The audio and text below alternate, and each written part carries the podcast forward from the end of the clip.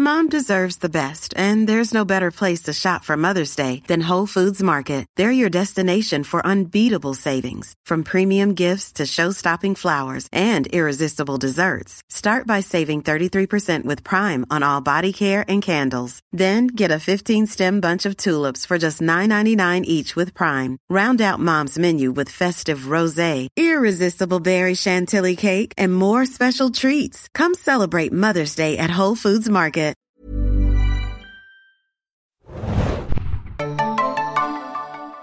Ahoi, hoi, liebe Serienjunkies da draußen. Und bei der Macht des Podcasts sind wir erneut ins Abstandsstudio gekommen, um Masters of the Universe Revelation Part 2 zu besprechen. Ich bin Adam und mit mir wieder dabei ist heute Evil Hannah ist heute mit dabei. Mit weniger Muskeln, aber.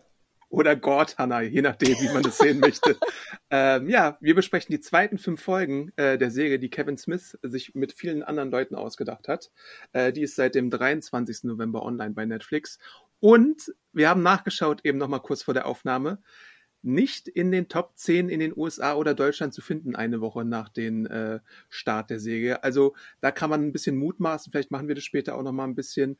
Und ich würde sagen, es wird relativ spoilerisch. Also ich glaube, wir werden uns jetzt nicht zurückhalten, was so Inhalte dieser zweiten fünf Folgen angeht. Ihr könnt natürlich nochmal den ersten Teil anhören als Podcast oder meine Review zu beiden Teilen lesen. Äh, aber ich glaube nicht, dass wir jetzt erstmal irgendwie um den heißen Brei herumreden müssen, was, äh, an, was das angeht, was die inhaltlichen Komponenten hier angeht. Genau, ich kann vorweg einmal kurz sagen, dass prinzipiell die ersten beiden Folgen fand ich sehr dünn waren jetzt im, in den zweiten fünf, dass es aber nach der dritten Folge sehr viel spannender wird, meiner Meinung nach. Also wenn es jetzt Leute da draußen gibt, die vielleicht noch nicht angefangen haben und eigentlich auch wenig Bock haben weiter, so ging es mir nämlich auch ein bisschen, muss ich ganz ehrlich gestehen, schaut mal weiter, denn ab Folge drei jetzt von der neuen von den neuen fünf wird's, finde ich, wirklich ganz interessant.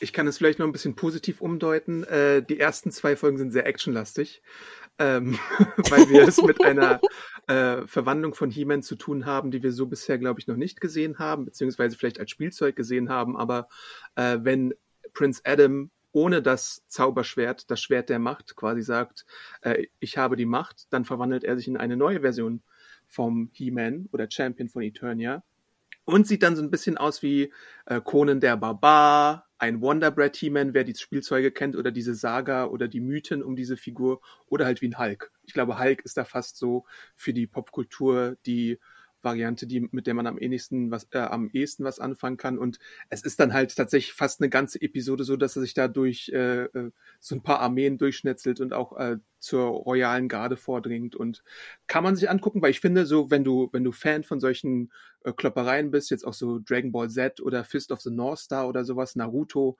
dann kannst du da schon gefallen haben. Aber wenn du wie Hannah halt so ein bisschen sagst, meh, ist mir egal, dann ja, die dritte Folge, dann geht's wieder eher ans Eingemachte. Also ich kann euch sagen, dass ich äh, ja in den ersten beiden Folgen sehr oft die 1,5 Geschwindigkeit ausgewählt habe bei Netflix, weil, wie du schon sagst, also dieses Rumgekloppe und ich weiß nicht, Muskel Adam äh, reißt Bäume raus, fand ich wirklich das langweiligste, glaube ich, was ich diesen Monat gesehen habe. Ach. Äh, Gut, jetzt relativ kurz der Monat, sagen wir mit November zusammen. Ja. Ähm, aber äh, ich kann dazu auch noch nur mal empfehlen, weil ähm, Kevin Smith und Mattel und Netflix haben da ja auch so ein paar äh, Fanservice-Sachen äh, in petto. Also dieser Wonder Bread He-Man, das ist so, eine, so ein Mythos damals. Da war äh, nie klar, ob es den wirklich gibt. Es gab immer so Bilder. Es gibt so äh, Sammler, die den sammeln. Das war so eine spezielle äh, He-Man-Figur, wenn du eine gewisse Brotmarke gekauft hast und ich glaube fünf Stück oder so und die eingeschickt hast, hast du eventuell die Chance, so einen besonderen He-Man zu bekommen, der so ein bisschen aussah wie Conan der Barbar und deswegen hat er diesen Wonderbread-Spitznamen. Äh, wird auch nochmal in äh, diversen Dokumentationen, zum Beispiel in The Toys That Made Us oder der anderen He-Man-Dokumentation aufgearbeitet. Also wenn euch da die Hintergrundgeschichte erzählt, schaut da nochmal rein.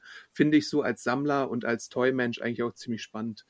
Ähm, aber ja, ich würde ja zusammenfassend sagen, also so als, als kurz äh, Eindruck schon mal, ähm, dass diese zweite Staffelhälfte für mich auch so ein bisschen was von äh, professionalisierter Fanfiction hat. Ähm, aber das hatte auch die erste, äh, der erste Part schon. Nur hier kommt es halt noch ein bisschen mehr zum Tragen, weil so eine Geschichte wie jetzt dieser He-Man, äh, Skelegott natürlich, der auch angedeutet wurde am Ende des ersten Parts und dann auch die Verwandlung von Evelyn zum Beispiel. Das sind ja alles so Sachen, äh, die du machst. A, damit du natürlich Spielzeug verkaufen kannst. B, damit du äh, die Zuschauer, die Alten und die Neuen irgendwie bei der Stange hältst. Und äh, C, auch weil du es einfach kannst, weil, weil die technischen Möglichkeiten jetzt da ist, weil du es irgendwie vielleicht wie äh, Kevin Smith und die Mattel-Leute äh, jahrelang verfolgt hast. Und jetzt hast du halt die Möglichkeiten, auch mit der äh, Einflussnahme des MCU, die hier sehr groß ist, würde ich sagen, äh, sowas umzusetzen. Nochmal die Frage, an wen richtet sich die Serie? Das war wirklich das, was ich mich am meisten gefragt habe, jetzt auch in der zweiten Staffel. Geht es wirklich an Kinder oder Jugendliche? Denn ich fand, es waren sehr viele Inhalte, sehr viel mehr als im ersten Teil noch, die darauf bezogen waren mit Liebe und Freundschaft und Eltern und Co. Oder geht es wirklich an uns, sag ich mal, äh, ältere Dudes, die damals He-Man gesehen haben, die jetzt irgendwie zwischen, keine Ahnung, 25 und 45 sind? Ich würde letzteres sagen. Ähm, es gibt ja die CGI-Serie He-Man and the Masters of the Universe und die richtet sich an Kinder und jüngere Zuschauer, aber die Serie Masters of the Universe Revelation richtet sich klar an Leute, die in irgendeiner Art und Weise in der Vergangenheit Berührungspunkte mit He-Man hatten und die auch so ein bisschen nostalgisches Gefühl dafür haben und jetzt gerne, glaube ich, eine etwas modernere, härtere Variante davon sehen möchten. Dann würde ich die aber widersprechen. Und ich glaube, das ist auch die Quintessenz eigentlich unserer wahrscheinlich kommenden Diskussion, würde ich sagen, dass es eigentlich nicht eine Professionalisierung von Fanservice ist, sondern eigentlich eine Professionalisierung von Fanspaltung. Warum? Weil die Meinungen, die wir ja auch äh, mitbekommen äh, in den Kommentaren, in, ich weiß nicht, bei YouTube und Co. Und klar, das sind immer sehr spitze Gruppen, die sich da irgendwie aufregen. Aber ich habe wirklich das Gefühl, dass es viele, dass es viele auch aufgeregt hat. Und das haben wir beim ersten Teil ja schon gesehen. Ich fand, das war enorm. Mhm. Ähm, und jetzt auch beim zweiten Teil, das werden, wurden viele Entscheidungen getroffen, die ich hätte nur verstehen können, wenn es wirklich weiterhin an Jugendliche und Kinder geht. Und jetzt auch sagen muss, dass auch mich als alter Fan, ich da so ein bisschen grantiger geworden bin jetzt im zweiten Teil noch als im ersten. Und ich glaube, dass es, es ist kein Fanservice mehr, Adam, weil ich glaube, da sind viele zu sauer. Ähm, ich sehe es dann vielleicht noch differenzierter. Es sind, glaube ich, nicht nur zwei Gruppen, es sind drei bis vier Gruppen. Also A hast du die äh, jungen Zuschauer, aber die kriegst du mit so einer Säge nicht.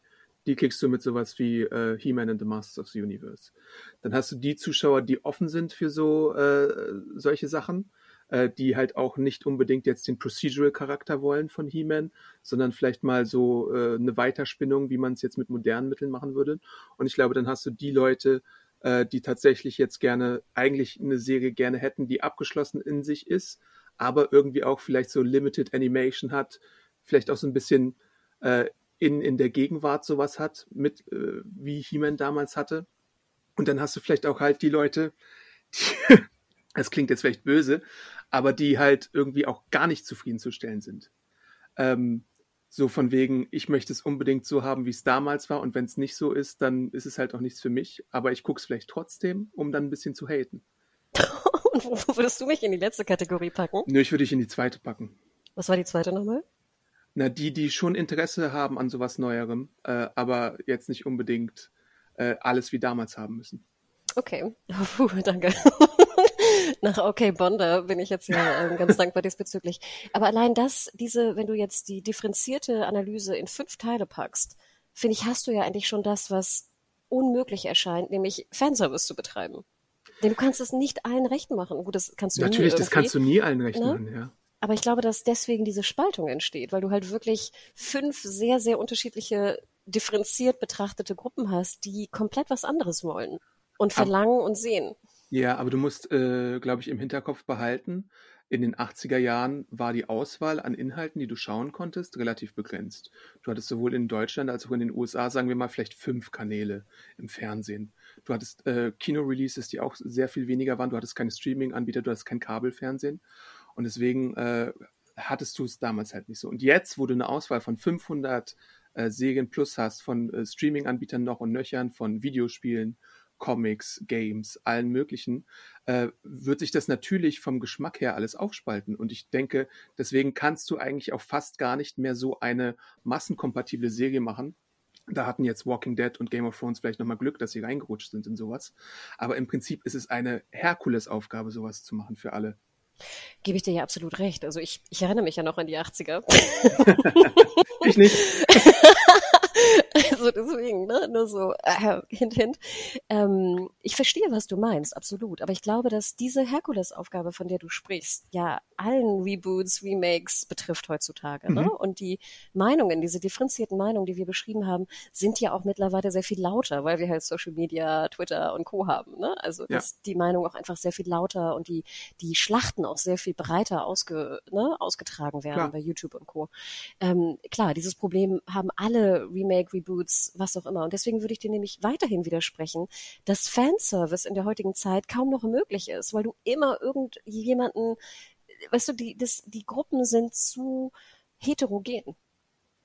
Ja, deswegen kannst du halt immer nur eine bestimmte Strömung des Fanservices erreichen. Genau, also und ich, ich glaube meine, nämlich hier, ja? dass Moto und Kevin Smith es nicht geschafft hat, die Gruppe zu erreichen, die sie eigentlich geplant hatten zu erreichen. Und ich würde da widersprechen, glaube ich. Weil ich glaube, du möchtest tatsächlich eher die Empfänglicheren äh, erreichen, die äh, sagen, ja, oh, guck mal, das Design gefällt mir, oh, da könnte ich mir überlegen, die Actionfigur zu kaufen.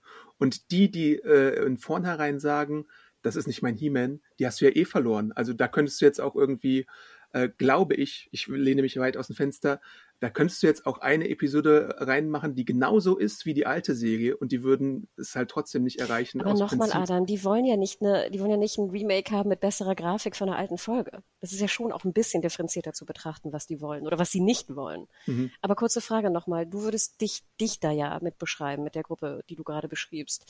Äh, Nochmal die Frage, ist denn das Ziel dieser Neuauflage von Motor, äh, Figuren zu verkaufen? Weil ich meine, wir haben ja auch festgestellt, dass die Figuren gar nicht zum Kauf vorhanden waren, als der erste Teil rauskam. Ja, inzwischen sind die aber vorhanden. Ähm, aber also, werden die sich, verkaufen die sich gut? Also ich meine, Adam, ich weiß, dass du eher so ein Sammlerdude bist. Ich nicht und in meinem Freundeskreis auch niemand mehr. Deswegen die Frage, wie, wie groß ist denn die Zielgruppe, die wie du jetzt da sehr happy mit umgeht und noch diese Figuren kauft? Ähm, ich habe da jetzt keine unbedingt Verkaufszahlen oder sowas, aber ich weiß halt, dass es in dem Bereich halt für jeden Geschmack etwas gibt. Also du kannst dir sowohl die alten klobigen äh, Figuren natürlich kaufen im Vintage-Markt, dann kannst du dir eine Neuauflage dieser Figuren kaufen, die ein bisschen mo technisch moderner sind, dann kannst du dir für die aktuelle Revelation-Säge Figuren kaufen, dann kannst ja, du dir Adam, auch für He-Man spitz. Das, ja, das natürlich ist, es spitz. Das ist ganz, ganz spitz. Wir reden jetzt, ich meine, wer kauft für 150 Euro sich noch den alten He-Man mit Battlecat dazu? Es gibt schon Leute, die das machen, aber natürlich es, gibt es, ich, Leute. Ich leugne auch gar nicht, dass es spitz ist, aber ich, das ist halt, glaube ich, so dieses Ding. Deswegen ist meine Analyse oder mein mein mein äh, äh, Taking jetzt auch aus dieser Sache, dass es ja nicht in den Top 10 ist, weil die Zielgruppe einfach spitz ist. Aber es reicht ja trotzdem für diese spitze Zielgruppe etwas zu programmieren, woran die sich erfreuen kann. Und deswegen gibt's ja auch sowas wie Shira, was dann noch spitzer ist bei äh, Netflix zum Beispiel oder was weiß ich, Voltron oder sowas. Ähm, wo aber dann äh, vielleicht noch eine jüngere Zielgruppe eingefangen ein, äh, wird. Nee, ich, ich, wie gesagt, ich, ich, ich, ich negiere ja nicht, dass es eine sehr spitze Zielgruppe gibt, für die man solche Sachen programmieren kann. Absolut. Also ist ja auch schön. Denke mal dran. Ich hatte ja auch, ich bin ja auch immer zwiegespalten, weil ich manchmal so ganz warme Gefühle dabei kriege und mich auch freue darüber. Ne? Und wie gesagt, ich habe es jetzt ja auch geschaut und ich freue mich auf die Diskussion mit dir. Ich glaube nur, dass das Ziel, was vielleicht Netflix und teilweise Kevin Smith damit erreichen wollte, ohne es zu wissen, also das ist jetzt eine Vermutung von mir, eine Annahme, dass das nicht so ganz funktioniert hat, weil sie halt in manchen Punkten, wie gesagt, nicht in der Lage waren, den Fanservice zu generieren, den sie eigentlich geplant hatten. Aber das ist natürlich auch nur eine Annahme von mir, eine Vermutung. Ähm, aber Adam, ich glaube, wir müssen langsam loslegen, worum es eigentlich geht. ja, ich glaube, wir haben auch unterschiedliche Ansichten zu dem, was ähm, äh, die Planung war. Weil ich glaube schon, dass das Team relativ viel umgesetzt hat und auch schon bevor die Veröffentlichung von, von dem Part 1 war. Und das halt, also ich meine, ich finde sehr interessant, dass ich am äh, Ende von Part 1 Sachen angenommen habe, die jetzt in Part 2 gar nicht wahr geworden sind. Das finde ich eine spannende Sache. Ich hatte zum Beispiel damit äh, gerechnet, dass äh, Andra zum Beispiel kurzzeitig oder langfristig vielleicht mal das Schwert der Macht übernimmt. So. Hätten sie jetzt, hätten sie jetzt, was ja oft kritisiert wird, und ich, ich mag dieses Wort nicht als Schimpfwort, aber hätten sie Wokeness oder sowas betrieben, dann hätten sie sie einfach im, am Ende des Part 2 zu äh, He-Man oder She-Man gemacht. She-Woman, wie auch immer. Aber das haben sie jetzt äh, nicht gemacht, sondern sie haben eine andere Lösung gefunden. Sie ist Man at Arms am Ende des Ganzen. Ja, aber sie haben das gemacht, was ich, sage ich mal, am blödsten finde. Sie haben einen Charakter eingeführt, der jetzt in dem zweiten Teil genau nichts zu tun hat. Ja, die Balance, äh, da, da würde ich dir sogar zustimmen, die stimmt teilweise nicht, weil du natürlich wieder, äh, du hast jetzt eine Konzentration auf, ich würde sagen, He-Man, also Adam, Skeletor, Evelyn und Tila und die restlichen Figuren sind alle so ein bisschen Beiwerk. Würdest du mir da zustimmen? Absolut. Und das finde ich halt so schade, Adam. Ich finde sie auch, ich, ich mag das sehr gerne, wenn du unterschiedliche Charaktere da reinbringst und diverse Charaktere, muss man ja auch ganz ehrlich sagen, ne? Dafür steht ihr Charakter ja. Aber du stülpst ihn da einfach rein und dann vergisst du ihn. Und ich finde, das ist sozusagen das Dümmste, was du tun kannst. Hm. Und das stört mich halt so. Und ich glaube, dass das auch viele andere stört. Vielleicht jetzt nicht die üblichen Dudes, von denen du gesprochen hast, die sich schon aufregen, wenn da irgendwie ein weiblicher Charakter auftaucht oder ein Charakter mit einer anderen Farbe. Über die spreche ich jetzt nicht. Die sind, ich glaube, die sind sowieso auf in einer ganz anderen Liga, ne? Darüber rede ich gar nicht. Aber das stört mich halt immer so, du, du, du drückst etwas rein oder du, du baust einen Charakter, der wirklich interessant ist und der, sage ich mal, diese Kästchen, ne, muss man heutzutage ja fast schon sagen, irgendwie hakt. Aber dann nachher ist es nur so wie so eine Nebelrakete, weil du ihn einfach komplett vergisst. Hm. Und das finde ich einfach so dumm, Adam. Und es passiert immer wieder. Und dann regen sich natürlich diese Dudes, von denen wir gerade sprechen, extrem nochmal doppelt und dreifach auf. Ja. Wir müssen aber auch bedenken, es sind jetzt irgendwie zehn Episoden mit, sagen wir mal, maximal 30, 40. Ich weiß gar nicht, ob eine Folge sogar 40 Minuten geht, aber so 30. Ich weiß es, Adam, da ich immer auf die Zeit geguckt habe am Anfang. die ersten Folgen sind ein Tick kürzer, ich glaube 26 oder sowas, 27. Und nachher sind die letzten beiden, glaube ich, 30, 31 oder so. Ja. Mit Abspann, der 1,30 geht. Und mein Empfinden beim Angucken, das ist ja nur meine subjektive äh, Wahrnehmung davon, äh, ist, dass ich eigentlich wieder, ich habe nicht auf die Uhr geguckt. Ähm, ich habe es privat geguckt. Äh, beim letzten Mal habe ich es ja in der Arbeitszeit geschaut und dann alle fünf äh, Episoden. Aber diesmal habe ich sogar privat geguckt, aber mit dem Hintergrund, dass ich wahrscheinlich äh, wieder was darüber schreibe oder dass wir vielleicht einen Podcast machen. Und dann habe ich es tatsächlich, ich glaube, ich habe es äh, wieder an einem Stück geguckt oder vielleicht in zwei Sitzungen. Ich bin mir nicht mehr hundertprozentig sicher. Aber ich habe mir immer Notizen auf dem Handy gemacht, so um zu wissen, was so die wichtigsten äh, Ereignisse waren und sowas, was ich mir vielleicht mal aufschreiben möchte für die Review und so. Und äh, ich war wieder eigentlich ziemlich gut unterhalten und ich fand es kurzweilig. Ich glaube, ich bin noch auch mehr Sweet Spot ähm, für die für die für die Inhalte einfach als du. Das würde ich einfach behaupten, weil ich so ein ich habe noch ein bisschen mehr Motu-Hintergründe so, wegen des Cartoons, den ich jetzt aber auch nicht irgendwie religiös kenne oder sowas. Und halt auch, ich habe es halt auch mal mit äh, der Neuauflage probiert, habe mich ein bisschen, bisschen, bisschen in die Comics mal eingelesen, wobei ich da halt nie tiefer eingestiegen bin. Aber ich glaube so, ähm, es, es gibt ja so eine gewisse Nostalgie, die mich kriegt. Und würdest du mir äh, jetzt zum Beispiel eine Power Rangers Serie in etwa dieser Machart geben, was ja die Boom Comics machen bei Power Rangers. Ich würde es feiern und ich finde, in, in, auf dieser Schiene fährt Motur auch so ein bisschen. Also, dass du äh, diese eine Fortsetzung hast von was Altem, aber gleichzeitig halt so neue Konzepte, die halt auch so ein bisschen, deswegen nenne ich es halt professionalisierter Fanservice, so sind, wie du äh, das einem Fünfjährigen gerne an die Hand gegeben hättest, der dann einfach sieht, ach guck mal, Skelegott, das ist doch ein cooles Design, probieren wir mal, wie das aussieht. Ach guck mal hier, Savage He-Man, ach Godlin. Das sind so Designs, die mich kriegen, einfach als einfach zu begeisternder ähm, Popkultur, Comic, äh, Fantasy, Film, Fan, würde ich mal sagen. Dem würde ich ja gar nicht widersprechen.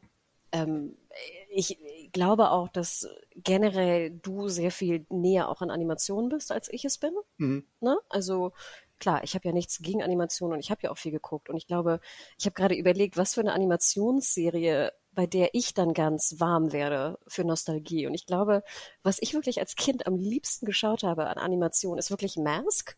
Mhm. Weiterhin, also als wenn wir jetzt wirklich von den 80ern sprechen. Und später dann, wo ich schon ein bisschen erwachsener war, Königin der tausend Jahre. Okay. Und ich glaube, dass wirklich, wenn, wenn ich da die Anfangsmelodie höre, wirklich, da kommen mir Tränen. Ne? Also das, ja. da gebe ich dir natürlich absolut recht. Das glaube ich meine He-Man-Liebe. Wie gesagt, ich hatte ein paar Figuren, wenige, ähm, und ich habe es gerne geguckt, aber es ist bei mir halt auch wirklich lange her. Ich meine, ich war da wirklich fünf oder sechs, als ich das gesehen habe. Ne? Ich erinnere mich da kaum noch dran. So ja. muss man ja auch mal sagen.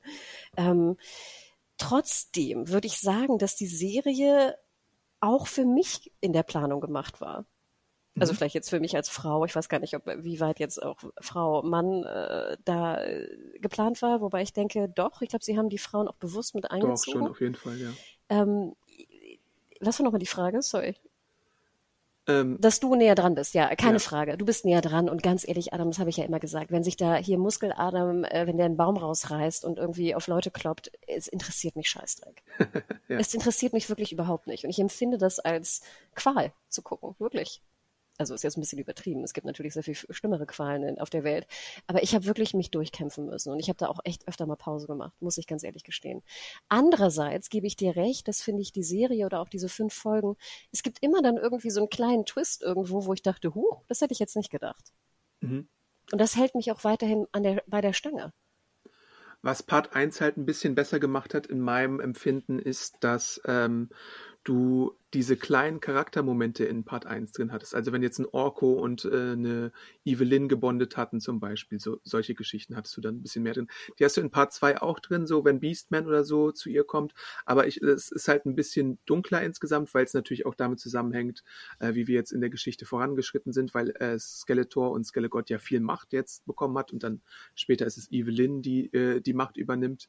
Ähm, aber dann bleibt gefühlt nicht mehr so viel Charakter Building, Bonding-Momente äh, drin, die du haben könntest. Ähm, und dann weicht das eher solchen Sachen wie so einem Cameo-Auftritt von irgendwie Clampchamp und Fisto oder von irgendwelchen äh, Figuren, die vielleicht nur in dem Real-Kinofilm zu sehen waren, weißt du? Da ist so diese Balance nicht mehr ganz vorhanden, wie sie im ersten Part war. Ich glaube auch, dass die Faszination ein bisschen dann vorbei war. Also mhm. ich fand ja auch die ersten Teile besonders interessant, weil ich dachte, oh yay, He-Man wieder, weißt du, ich will mich nochmal ja. da in diese Welt begeben und alles, was ich sah, dachte ich, oh, ich erinnere mich oder irre, war das dann nochmal, weißt du, so.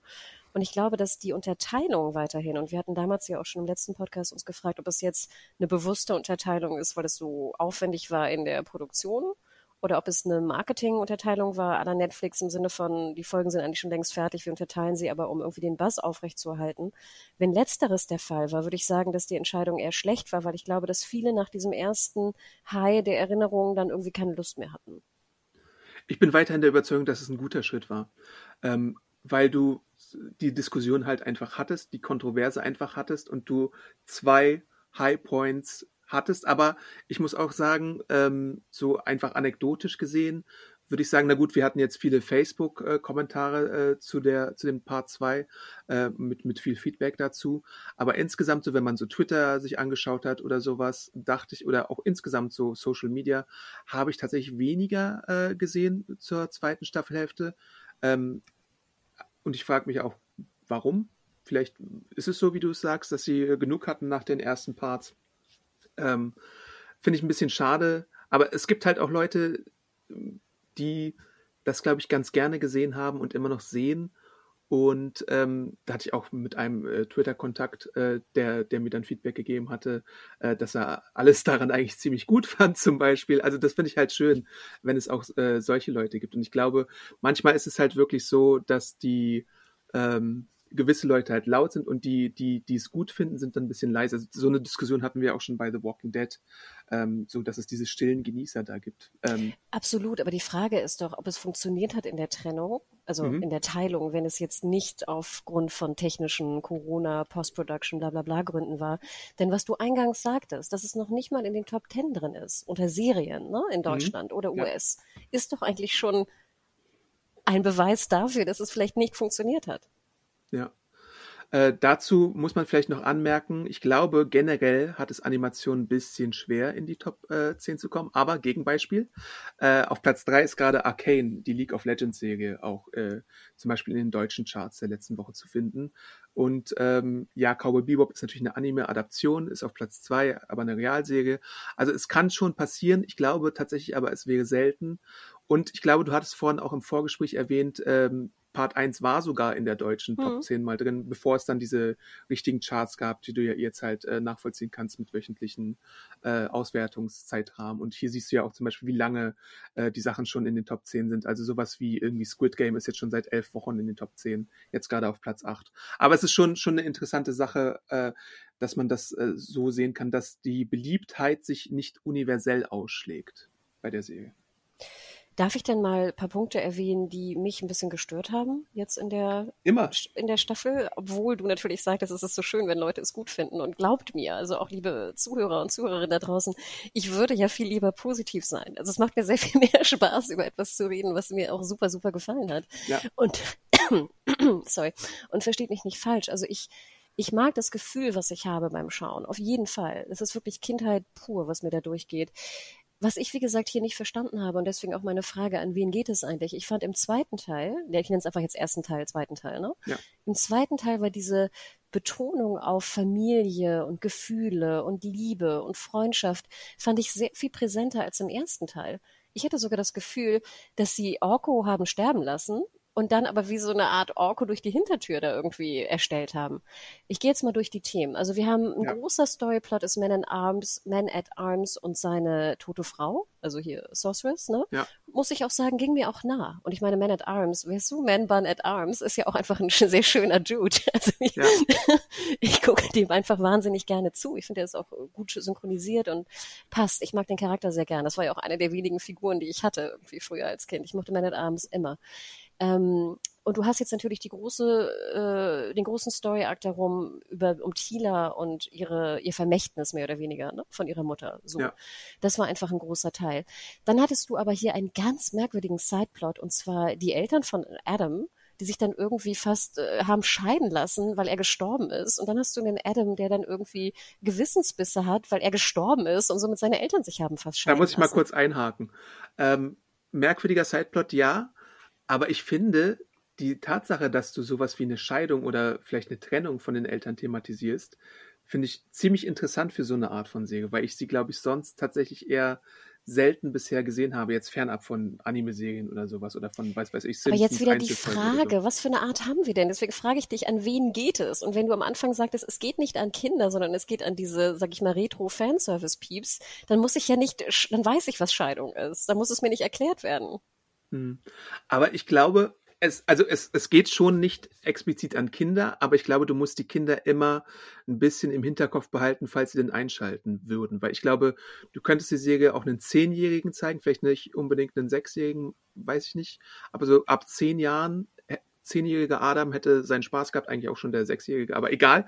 Ähm, aber so heutzutage sind, sind halt schon Unterschiede vorhanden, was so die, die kindliche äh, Erziehung und sowas angeht. Aber Deswegen- Adam, jetzt geht's los. Ich finde es ja auch löblich, dass man Scheidung thematisiert. Ne? Wir erinnern uns Mhm. ja immer an dieses sehr schöne Beispiel da von Pixar mit der, mit der Fehlgeburt. Ne? Wie hieß es nochmal? Von Up.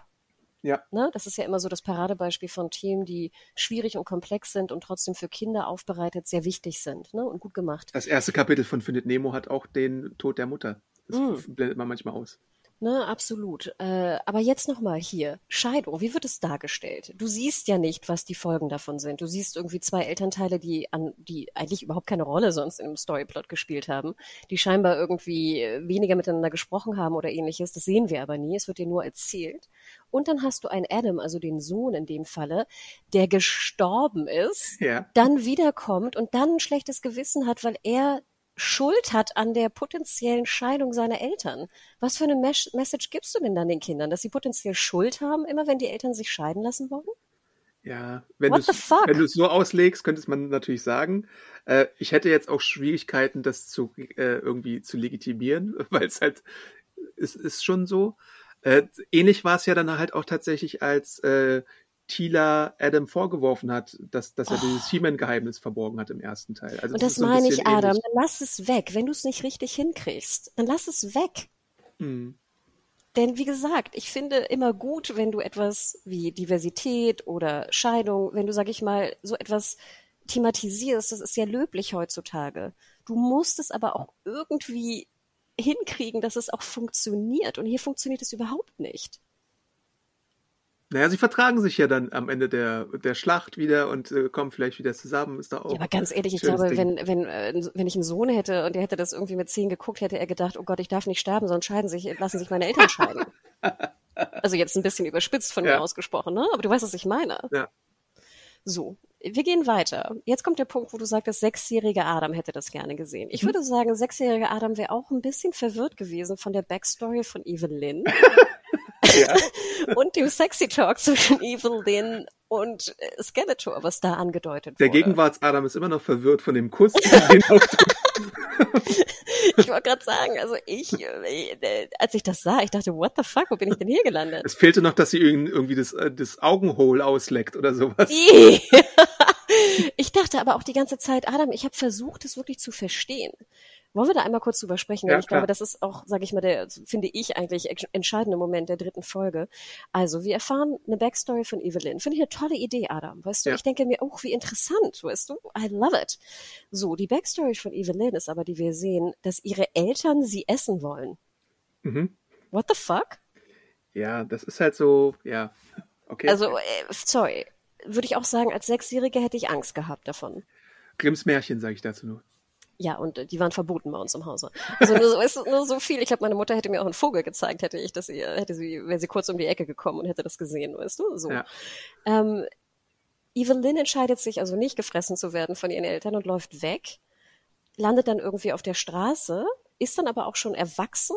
Also ich schätze mal, also jetzt. Ja, sie klaut sich halt so durch die Gegend, ne? Sie überlebt Genau. halt mit das erinnert mich so ein bisschen an eine. Aladdin oder so, ne? Genau, Ja, sie ja, ist so eine, ne, so eine Trick-Betrügerin auf der Straße, irgendwie was auch immer, isst Ratten. Ne? Mhm. Nochmal die Geschichte, man kann Ratten essen. Ich glaube, das haben wir auch im Walking Dead Podcast gelernt. Ähm, und trifft dann Skeletor, der sie ja rettet, sag ich mal, vor einem Übergriff, wo ich auch dachte, soll das jetzt ein potenzieller Vergewaltigungsübergriff sein oder äh, Tötung, egal. dachte ich da eher in dem Moment. Okay. Ähm, wo ich dachte so, ach nett von Skeletor, dass er sie rettet.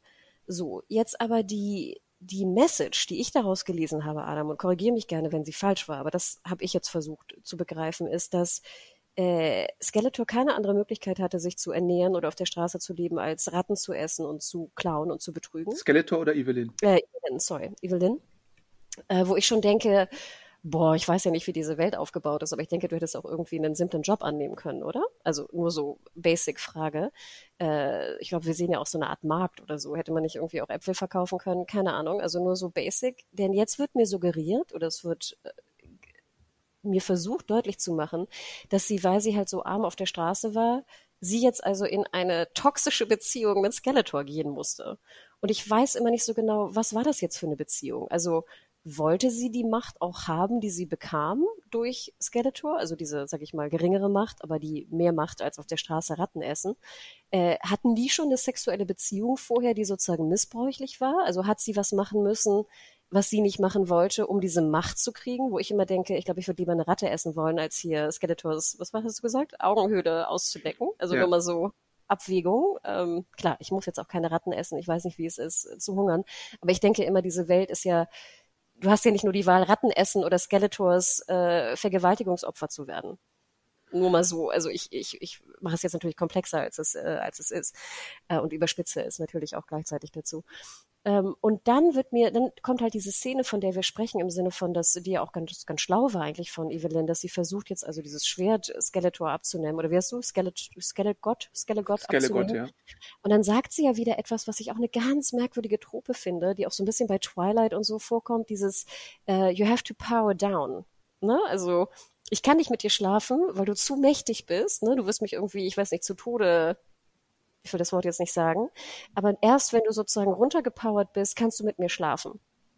So, wo ich mich nochmal frage, Adam, haben die vorher schon zusammen geschlafen oder nicht? Das äh, Meine nicht- Interpretation ist, dass ähm, sie, glaube ich, erst in dieser Situation das zum ersten Mal ins Spiel gebracht hat. Man könnte es aber auch anders interpretieren, das sehe ich auch. Ähm, ich denke aber tatsächlich, dass sie immer der Acting-Partner war in dieser Beziehung. Weil wir haben ja nicht irgendwie gesehen, von wegen der Szene, wo Skeletor gesagt hat, irgendwie, was weiß ich, hätte man ja auch zeigen können oder andeuten können, wenn sie denn schon auf diese Richtung gehen. Weißt du, was ich meine? Ähm, ich glaube tatsächlich, dass Skeletor da tatsächlich irgendwie vielleicht Interesse hätte, natürlich. Äh, deswegen powert er ja dann auch down. Aber ich glaube, vorher weiß ich nicht, ob es, es wird nicht gezeigt, ob es jetzt eine, ähm, eine Konsensbeziehung war oder nicht. Und deswegen würde ich mich da gar nicht so aus dem Fenster herauslehnen. Natürlich hat sie schon schlechte Sachen gemacht, klar, das wird auch gezeigt und in der Backstory erwähnt und sowas, um zu überleben.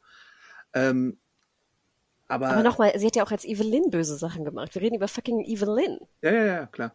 Also das ist ja eine durch und durch auch böse Person. Das darf man ja nicht vergessen. Und jetzt fragte ich mich natürlich wieder die alte Frage, sollte mir jetzt also suggeriert werden, dass sie eigentlich missbraucht wurde von Skeletor und deswegen das immer nur machen musste? Es gibt so ein paar also sie hasst ihn auf jeden Fall, ne? Das ist ja ganz klar. Sie sagt auch später, als sie dann äh, Godlin ist, von wegen, ich habe mir 10.000 Arten und Weisen ausgedacht, jetzt äh, dich umzubringen, weil du irgendwelche Scheiße äh, angestellt hast und sowas. Sowas wird impliziert. Ähm, ich bin mir aber nicht hundertprozentig sicher, ob man halt davon ausgehen sollte, dass da irgendwie schon vorher irgendwelche missbräuchlichen Sachen da waren. Könnte aber sein, will ich auch nicht ausschließen. Wäre auch krass und äh, so, ne? Auch nicht auszuschließen bei, bei, bei Bösen in diesem Sinne. Ähm, ja, aber ich bin mir da ein bisschen, ich bin mir nicht hundertprozentig sicher, dass ich jetzt sagen würde, da und da ist jetzt die Stelle in der Episode, wo ich meine Hand dafür ins Feuer lege, dass es so ist. Aber ich finde es halt, ja gut, will ich jetzt sagen, schlau. Ich finde es halt schon einen interessanten Kniff, dass man das so macht, weil sie ihn ja so dann äh, überlisten kann und irgendwie tatsächlich dann äh, selber die Macht übernehmen kann als Godlin, ne? Ich finde es eine interessante Idee, prinzipiell mir eine Backstory zu geben. Du kommst jetzt aber wieder in so ganz schwieriges Fahrtwasser, Adam, weil zum einen, wie gesagt, haben wir die Backstory noch nicht so ganz verstanden. Wenn es in die eine Richtung geht, dass sie halt wirklich missbraucht wurde von ihm die ganze Zeit schon, kommen wir in diese furchtbare Trope, die ja auch viele, die ich auch überhaupt nicht mag, so ein bisschen, wir erinnern uns an Game of Thrones, an Sansa, dass halt erst, wenn du vergewaltigt wirst als Frau, du deine wahre Macht eigentlich entdeckst und eigentlich erst erfährst, was du willst. Ne? Das ist eine ganz, mhm. ganz äh, bittere Truppe, die auch wirklich weiterhin immer noch oft benutzt wird, die ich furchtbar finde. Ne, dass du, dass eine starke Frau, also stark in Anführungsstrichen, der muss erst was ganz Furchtbares passieren, damit sie ihre Stärke realisiert. Das ist ja Crazy Town. Und Aber ich glaube, die Macher ja sind ein bisschen post Game of Thrones unterwegs und die haben auch die Serie gesehen, um zu wissen, dass sie es vielleicht vermeiden sollten, das so zu machen. Ach, wer weiß. Es gibt immer noch, ich rede mit genug Leuten über Game of Thrones, die haben davon noch nie gehört, auch von dieser Truppe nicht gehört. Mhm. Es gibt auch viele Frauen, die das nicht kennen. Also da würde ich sagen, äh, who knows. Ähm, also das ist die eine Variante. Und die andere Variante, wenn du genau sagst, es ist so, dass sie vorher nicht missbraucht wurde und es jetzt einnutzt, kommst du wieder so ein bisschen in diese auch Trope, die vielleicht nicht ganz so schlimm ist, aber dieses, dass Frauen ihre Sexualität benutzen, um wieder das zu bekommen, was sie haben wollen. Das ja, aber das finde ja ich jetzt nicht, das finde ich jetzt nicht schlimmer. Äh, also das nee, das, nee, das, finde ich auch nicht schlimm, aber es wird hier natürlich trotzdem so dargestellt. Und im Endeffekt soll mir ja auch trotzdem suggeriert werden, dass ja Evelyn besser ist als Skeletor. Ist sie ja auch. Dann bekommt sie aber ihre Kraft, ne, ja. wird zur Muskelbildnerin. Äh, und ist aber trotzdem super böse, vielleicht sogar noch böser als Skeletor. Sie will ja jetzt hier, ich weiß nicht, Preturnia und alle vernichten und alle töten. Ja. Sprich, das eigentliche Gute, was ich dachte, was vielleicht Evelyn hatte und was nur wegen einer schweren Kindheit, ne, ich überspitze das jetzt wieder, und einer toxischen Beziehung, in welchem Fall auch immer, herausgekommen ist, ist aber gar nicht diesbezüglich vielleicht herausgekommen, weil sie einfach fucking böse. This message comes from BOF sponsor eBay. You'll know real when you get it. It'll say eBay Authenticity Guarantee.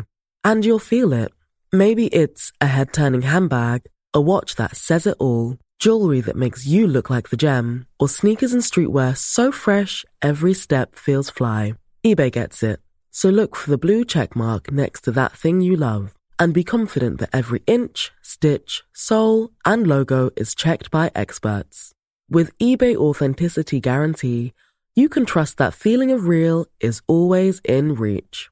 Ensure your next purchase is the real deal. Visit eBay.com for terms.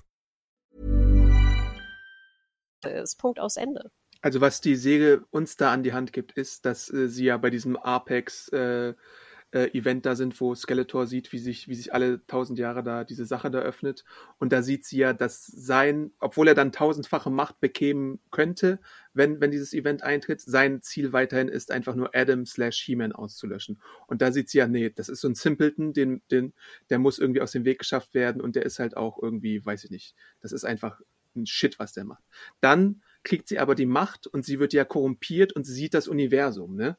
Also sie sieht alles Mögliche, das, wie, wie Beastman dann ja auch sagt, wie wir darüber reden, finde ich sehr unterhaltsam, gerade wenn ich mir selber zuhöre. Aber Beastman sagt ja dann zum Beispiel, äh, dass ein normaler Mensch sowas nicht sehen sollte. Also dass er nicht dieses ganze Wissen über das Universum und die Konsequenzen und dass es da gar kein irgendwie größeres Muster dahinter gibt, haben sollte, weil es einfach den Verstand übernehmen könnte und über ähm, überwältigen könnte. Und das ist dann halt der Fall bei Evelyn. Und dann gibt's ja auch das Team-Up mit He-Man äh, und Skeletor gegen Evelyn, weil sie ja dann tatsächlich die ganze Existenz auslöschen möchte, während Skeletor in Anführungszeichen nur Adam äh, austilgen möchte, weißt du? So, dann ist sie schon die größere Gefahr. Das ist dann so wie äh, Loki versus Thanos im MCU sozusagen von der Eskalationsstufe her. So habe ich das zumindest interpretiert. Aber das ist dann auch wieder eine, eine Art, ähm, also erstmal fand ich auch Beastman so als Psychologen der, der Sendung. Domian Beastman, ja. Ja, wirklich, genau. fand ich, fand ich echt äh, super cool. Und ich fand es auch fast ein bisschen schade, dass, äh, dass es dann auch so schnell, ich glaube, es ist ja auch dann, tötet sie ihn nicht? Oder wie war das? Sie verwandelt ihn in so ein größeres Biest, mhm. ja. Ähm, bisschen schade, weil ich fand Beastman auf einmal eigentlich einen super interessanten Charakter. Ja, ich auch. Der, ne, es sind so drei Interaktionen, wo, wo, wo er manchmal zu ihr kommt und dir sagt, du bist doch eigentlich besser als er und du hm. müsstest doch eigentlich irgendwie es besser wissen und du wärst eine viel bessere Herrscherin und so. Fand ich auch spannend, so als Einzelmomente. Das meinte ich auch mit kleinen Charaktermomenten, die dann in Part 2 immer noch da sind, aber in Total. Part 1 war es dann eher so emotionaler Natur, hier ist es dann so ein bisschen sagen wir mal, psychologische Natur. Ja, und ich fand die Beastman, Evelyn äh, Dialoge fand ich auch mit Abstand eigentlich die interessantesten. Also fand mhm. ich sehr viel interessanter als, äh, oh Gott, meine Eltern wollten sich scheiden lassen, weil ich gestorben bin. Oder äh, du musst die Liebe irgendwie geben, weißt du, ich bin äh, nur, weißt du, der Vater umarmt Muskel-He-Man, sagt, ich liebe dich und schwupp ist es Muskel-He-Man normaler He-Man, weißt du? Ja. Also äh, egal, darauf äh, habe ich ganz vergessen, das zu erwähnen. Nochmal zurück zu Evelyn. Das ist aber natürlich auch wieder eine, eine Art Erklärung im Sinne von, ach, Evelyn ist gar nicht böse. Sie hat nur ins Universum, in den Abgrund geschaut und das mhm. machte sie böse. Aber absolute Macht korrumpiert und so. Na gut, also ich, ja, hm, okay. Weil ich meine, dass Evelyn nicht böse ist oder nicht unbedingt böse sein muss, haben wir auch an anderer Stelle gesehen, als sie äh, den als Skeletor und He-Man als tot galten und sie mit Tila und Co. Äh, quasi auf diesem Quest waren. Und plus äh, in der quasi Post-Credit-Szene oder Vor-Credit-Szene, wo sie ja dann äh, zu sehen ist in ihr mit ihren langen Haaren und dann in diesem friedlichen Reich da irgendwie umherströmert. Also ich glaube, äh, was, was die Serie und die Macher, glaube ich, auch teilweise sagen möchten, ist, und das machen sie ja auch mit Adam zum Beispiel, äh, es ist entscheidend, wie du deine große Macht einsetzt. Weil äh, äh, es, ähm, Evelyn ist ja zum Beispiel auch bei Duncan und Skeletor ist auch mal bei Duncan, aber als äh, Evelyn bei Duncan, also Man at Arms ist, sagt äh, Duncan ja, äh, äh, Skeletor war die ganze Zeit in seiner Skele-Gott-Form und Adam hat extra äh, abgewegt, wann er denn äh, He-Man ist und wann nicht, weil die Macht würde jeden sonst übermannen oder irgendwie verrückt machen und deswegen siehst du ja auch den Savage He-Man, der seinen Verstand verliert und einfach nur zu so einem Muskelberg wird, weil diese Macht dich, glaube ich, einfach gaga machen kann sonst. Also ich weiß nicht, ob das jetzt irgendwie ein äh, gutes Wort dafür ist, aber auf jeden Fall stellt die Macht, wenn sie zu lange in dir ist, irgendwas mit dir ein oder an, was dich unkontrollierbar machen könnte. Und deswegen musst du halt immer nur so Portionen davon einsetzen, um irgendwie dein Ziel zu erreichen. Ja, ich finde das halt immer so den easy way out, weißt du? Das, glaube ich, stört mich daran. Also ich verstehe den Punkt und ich gebe dir recht, dass das auch rübergebracht wurde dann hier in der Serie, aber es ist immer so, das ist wie Daenerys in Game of Thrones, weißt du? Jetzt hat sie ganz viel Macht und dreht durch und wird crazy. Hm. Ja, easy ja. way out. Mit Craziness kannst du alles erklären. Ja. Ich hätte es zum Beispiel sehr viel interessanter gefunden, wenn ich jetzt mal ein Gegenargument bringen kann. Mhm. Wäre es nicht viel cooler gewesen, wenn Evelyn wirklich gut wäre, also gut, gut, gut, gut, gut, jetzt in dieser krassen, missbräuchlichen Beziehung, wie auch immer die ausgeartet ist, äh, gefangen gewesen wäre, weil sie es einfach anders nicht geschafft hätte, sich zu ernähren oder was auch immer, wie gesagt, äh, Klammer, wie auch immer das ge gebaut worden wäre, dann Man at Arms in der Zelle besucht und vielleicht selber von sich aus realisiert, dass sie eigentlich mit Skeletor gar nicht mehr zusammenarbeiten möchte. Und so eine Art charakterliche Weiterentwicklung vielleicht äh, erfährt, dass sie sagt, oh Gott, die Dinge, die ich gemacht habe, waren vielleicht doch bisschen scheiße. Ich habe hier gelernt durch die ganze Gang, mit der ich rumgezogen bin und vielleicht sogar Man at Arms. Ich meine, die hätten ja auch ein Paar werden können, nur mal so, Klammer wieder zu. Ähm, möchte ich vielleicht versuchen, Skeletor auszuschalten halten. Dann hättest du Skeletor Gott machen können, der irgendwie crazy wird durchs Universum oder da irgendwie sein, seine normalen Machtspielchen irgendwie spielt und dann wie so eine Undercover Evelyn bauen können, die jetzt versucht, ihm die Macht abzugewinnen. Ob du das jetzt wieder über so ein Sexy Time machen hättest müssen oder auf eine andere Art und Weise, hätte ich aber viel interessanter gefunden. Und ich glaube, dann wäre der Charakter von Evelyn auch nicht so schwammig gewesen. Mit halb crazy, halb gut, halb böse, halb gefressen, halb missbraucht, halb nicht missbraucht ich glaube, ich hätte ihn besser greifen können nachher. Ähm, wäre, glaube ich, komplexer gewesen und auch komplexer umzusetzen. Aber ich glaube, ich sehe da wieder so dieses, äh, in den Writers Room rein, weißt du? Ähm, man, man, man, setzt sich da zusammen und probiert eine Struktur aufzubauen. Äh, und ich glaube tatsächlich auch, da kommt wieder diese Teilung mit rein, weil die Break, wenn du eine Story im Writers Room breakst, wie das ja auch manchmal heißt, dann möchtest du auch auf äh, Höhepunkte hinarbeiten. Und der eine Höhepunkt war halt Episode 5 mit Skelegott erscheint und dann bist du halt in einer Ecke, wo du dich rein manövrierst als Autor. Und dann denkst du dir, was könnte man jetzt noch machen, was irgendwie noch krasser wäre. Du hast jetzt äh, natürlich die Option, du hast auch vorher schon etabliert, eigentlich ist Evelyn, wenn sie denn mal irgendwie äh, zum Zuge kommt, sie wird ja auch erstmal zur Sorceress, nachdem die Sorceress weg ist, ähm, und wenn sie dann jetzt die Macht hätte, dann wäre sie ja eigentlich so wie Thanos mit dem Infinity Gauntlet. Ich, ich erwähne es jetzt öfter mal, weil die, weil die Einflüsse sind einfach äh, spürbar äh, im zweiten Teil. Sie wäre halt wie Thanos äh, mit dem Infinity Gauntlet fast äh, unaufhaltbar. Und deswegen, äh, die Autoren bauen ja dann auch noch diese Doppelstruktur auf. Also natürlich hast du den Kampf zwischen He-Man und Skeletor, aber auch zwischen Tila, die sich erst ihrer, ihrem Vermächtnis bewusst werden muss, und Evelyn auf der anderen Seite. Deswegen, das ist ja auch die finale Konfrontation von den ganzen zehn Episoden eigentlich.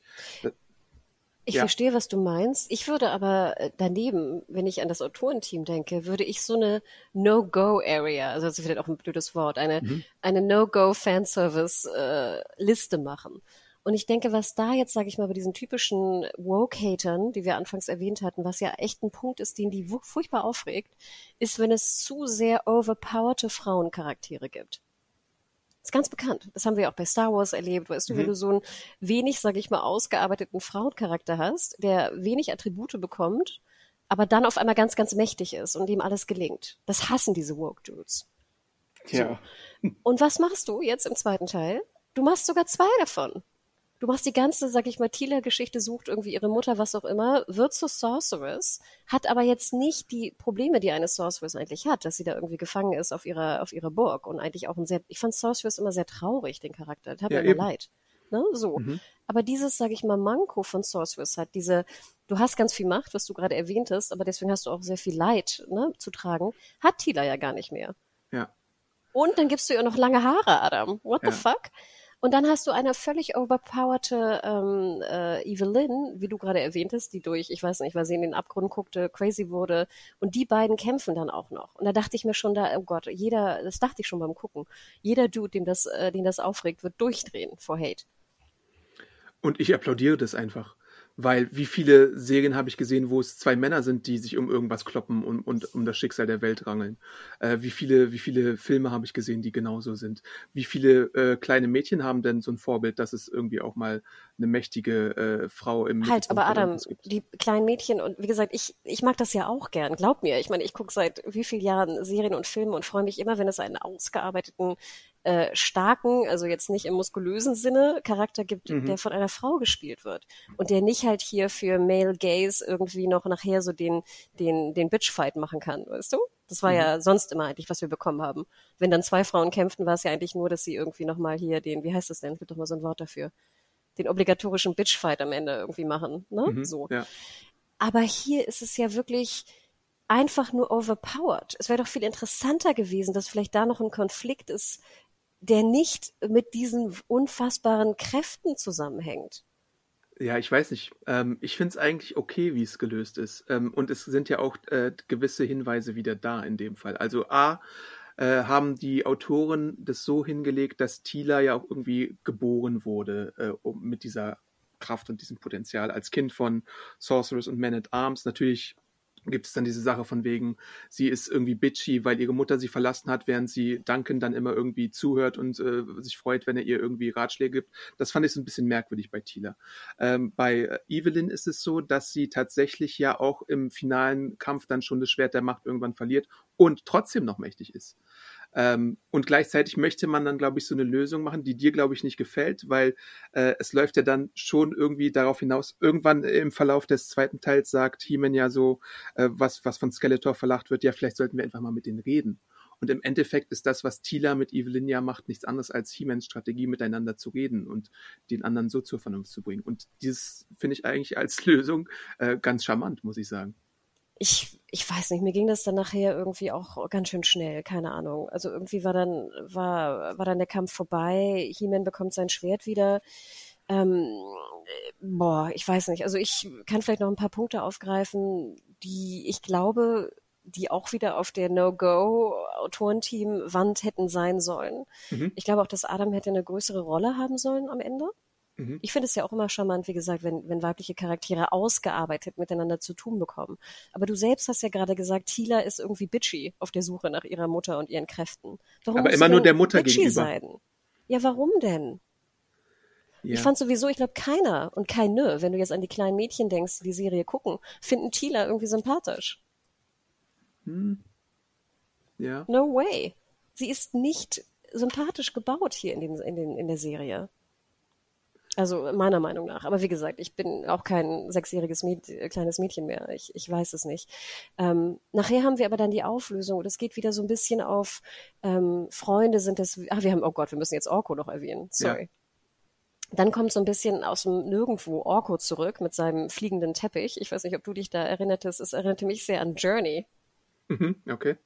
Oder? Das fand ich immer sehr schön bei Journey, ehrlich gesagt. Wenn Orko war halt auch äh, in Part 1 so ein Punkt, wo ich mir dachte, ach, das ist so ein Fake-Out, was sie machen. Und ich hätte nicht gedacht, dass sie dann halt Orko so zurückbringen, weil äh, sie bringen ihn ja so zurück, dass ähm, Evelyn halt eine Armee heraufbeschwört, die aber aus den Subturnia-Leuten, also dem Totenreich quasi besteht. Während sie ja vorher auch Preturnia irgendwann als erste Amtshandlung, als sie so mächtiger wird, auslöscht und damit so quasi die Ahnenreihe aus Eternia äh, auslöscht. Und dann haben wir Scareglow halt wieder und Orko auch. Und Orko stellt sich dann so als irgendwie strahlender Held in der Situation heraus. Was ich auch wieder einen netten Moment fand, einfach so für mich, so als äh, professioneller Fanservice-Liebhaber, muss ich ja da sagen. Äh, und äh, später gibt es ja dann auch noch, ähm, da greife ich auch nochmal vor, den Moment, wo Orko und das ganze äh, Subturnia wieder verschwinden soll und Evelyn ihn dann quasi zurückhält, weil sie ja doch ein bisschen mit ihm gebondet ist. Äh, ja, wo ich dachte, ach so einfach kann man die Leute wieder behalten aus Victoria, ne? Hm. Bleib hier. Nein. ja, ne? okay. ne? okay, jetzt äh, gehörst du wieder, bist du, alles ist wieder gut. Äh, nein, es ging mir ja genauso. Also ich, äh, Orko einfach wiederzusehen, natürlich macht mir das irgendwie Freude, ne? Logo. Ähm, was mich, glaube ich, störte, war, dass am Ende wie gesagt, wieder so eine Orko-Message da irgendwie reingedrückt wurde, wo ich dachte, wir brauchen die eigentlich jetzt nicht in der Neuauflage.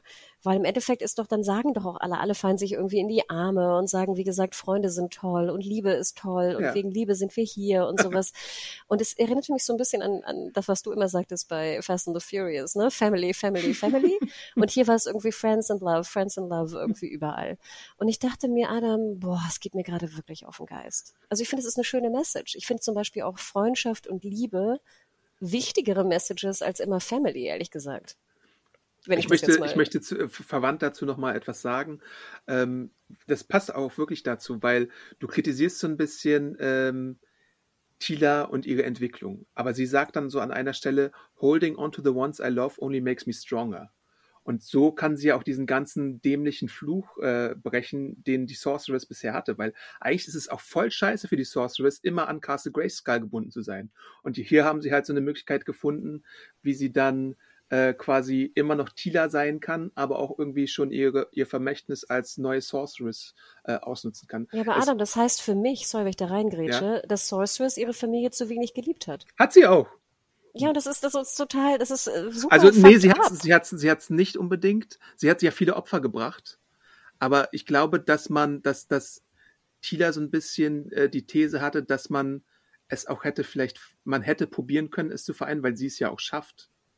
Ja, und deswegen ist gesagt für mich nur, dass Sorceress entweder zu wenig Man at Arms und ihre Tochter geliebt hat mhm. oder zu dumm war, es zu versuchen. Mhm. Weil, ja, die Botschaft könnte halt sein, Tradition ist halt nicht immer das, das, woran man sich klammern sollte. Ich finde, das ist so ein bisschen moderne äh, Disney-Erzählung hier auch, die wir hier haben. Also sowas wie Raya, die Eiskönigin oder Rapunzel und Sumania und sowas alles, äh, auch so Ralf Reichts, da hast du auch eine ähnliche Botschaft, die Disney verbreitet, dass du äh, auch ein Außenseiter sein kannst und dass du halt auch die Regeln neu definieren könntest, wenn du denn wolltest. Und das finde ich eigentlich völlig okay so. Als, Nein, als das, oh Gott, dagegen habe ich ja nichts, Adam, glaube ich. Mhm. Ich habe ja nichts gegen Freundschaft und Liebe, auf gar keinen Fall. Ich fand es halt hier nur wieder so ein bisschen plump, weil es halt im Endeffekt im Umkehrschluss genau das sagt über Sorceress. Und ich zum Beispiel mochte Sorceress immer sehr gern. Ich fand, es war mhm. immer ein sehr interessanter Charakter, der irgendwie nie ausgearbeitet wurde.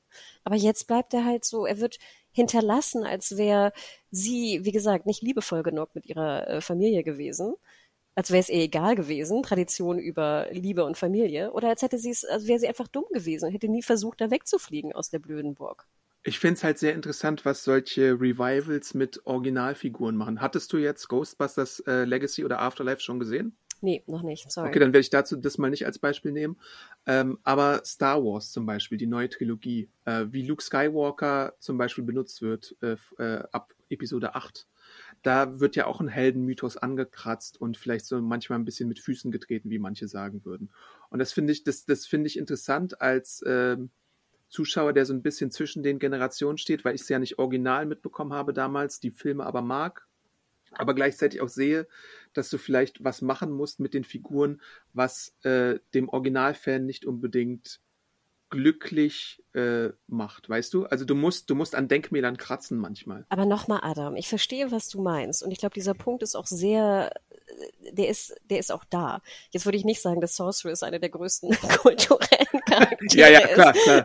ist, so an die ich jetzt gedacht habe. In also in Moto war sie schon, war sie schon sehr präsent, ne? Und auch mächtig und auch Ja, aber es ist jetzt nicht, ich würde jetzt Sorceress von He-Man nicht mit äh, Star Wars, Luke ja, Skywalker, ja, ja. ne? So, also nur vom Level, ne, beschreiben ich gebe dir recht, allem, was du sagst. Es ist ganz schwierig, wenn so ein, so ein Held deiner Kindheit dann so, so ein bisschen äh, simplifiziert auch ein bisschen vielleicht falsch war, weißt du? Also wenn du Mhm. selber realisierst, dass da vielleicht auch dass die, dieser Held vielleicht auch manche Dinge nicht richtig gemacht hat, Ja. logisch. Und das, das mögen manche nicht. Ich würde trotzdem sagen, Adam, dass ich das eigentlich mag. Da ich mich dann wieder hinterfrage, oh Gott, was haben wir damals eigentlich gesehen? Ja. Was habe ich damals eigentlich gedacht? Ich finde das eigentlich eine schöne Geschichte. Hier hinterfrage ich aber nicht meine Gefühle zu Sorceress von vor Okay. 30 Jahren, sondern ich hinterfrage, ob ich es sinnvoll finde, wie hier der Charakter dargestellt und geschrieben wird. Hm. Und ich finde, der ist nicht sinnvoll, Adam. Die Frage hast- ist halt, werden die äh, Errungenschaften von Sorceress hier mit Füßen getreten, was sie gemacht hat für Eternia und die Welt in der Serie oder Und nicht? sie wird einfach als dumm bezeichnet oder halt als, äh, hätte man da nicht eine andere Lösung finden Mhm. können. Also ich hätte es zum Beispiel viel interessanter und auch, sag ich mal, profunder gefunden. Stell mal vor, Tila wäre jetzt die neue Sorceress und wäre gefangen in der Burg. ja. What the fuck? Wie interessant. Wie geht sie damit um? Ist sie bereit, dieses Opfer zu bringen, um die Welt zu retten vor Evelyn? Aber wäre das nicht eine Wiederholung von der alten Sorceress dann? Ja, aber wir, wir erfahren jetzt ja vielleicht mehr von Tila als Sorceress. Hm. Du musst ja nicht der Sorceress so neutral zeigen wie früher. Die kam ja immer nur, tauchte ja nur auf und war wieder weg. Die hatte ja überhaupt keinen Charakter. Und sie war Aber ein jetzt- Falke. Aber jetzt hast du ja viel mehr Möglichkeit, diesen Charakter auch zu benutzen und auszubauen. Aber nein, du gibst ihr lange Haare, wo ich denke, warum eigentlich? Damit Und sie lässt- wie Mutti. Ja, aber das ist also äh, äh, warum? Das ist äh, also ich, ich fand das ich fand das wirklich nicht gut. Und noch eine weitere Actionfigur, die du verkaufen kannst. Katsching! Aber Adam, nochmal, ich glaube, dass deine Vermutung, dass sich das jetzt wie, ich weiß nicht, warme Semmel oder wie, was hast du am Anfang gesagt, warmes Brot verkauft, ich glaube, das stimmt nicht. Oder ja, nicht wie halt warmes Brot, aber der Markt ist halt, du, der Markt ist halt so ausgelegt, dass es, äh, dass du, wenn du irgendwie äh, fünf Varianten auf den Markt schmeißt, dass sich davon schon genug verkaufen würden, um das Ganze profitabel zu machen. Natürlich, und das ist mir ja auch bewusst, ne? Ich, äh, na gut, ich, äh, ich glaube, ich bin da nicht, nicht so tief drin, ne? So. Ja. Ähm, ich finde das aber noch viel scheißiger, wenn nur um noch eine weitere Figur zu verkaufen, das jetzt so abgewandelt wird. Stört mich. Aber das ist, glaube ich, nicht der Punkt hier. Hm. Ja. Also ich, ich fand es schade, weil ich denke, dadurch hätte man noch ein bisschen was Profundes hätte reinschreiben können, auch für die etwas älteren, äh, für die ältere Zuschauerschaft. Denn im Endeffekt sind wir da wirklich bei, wir lieben uns alle, Friends sind toll und mit, mit Freundschaft und Liebe kannst du alles äh, bekämpfen. Und nachher ist sogar Evelyn auch äh, gar nicht mehr crazy oder böse, sondern gibt ihren, ihren Zauberstab auf und wandert irgendwie durch die Berge.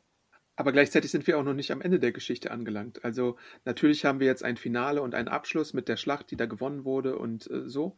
Aber wir sehen ja dann auch äh, A, dass, äh, das habe ich ja vorhin schon angedeutet, dass Android zum neuen Man at Arms wird und dass He-Man und Tila weiterhin irgendwie Sorceress und Champ äh, von Eternia werden oder bleiben möchten.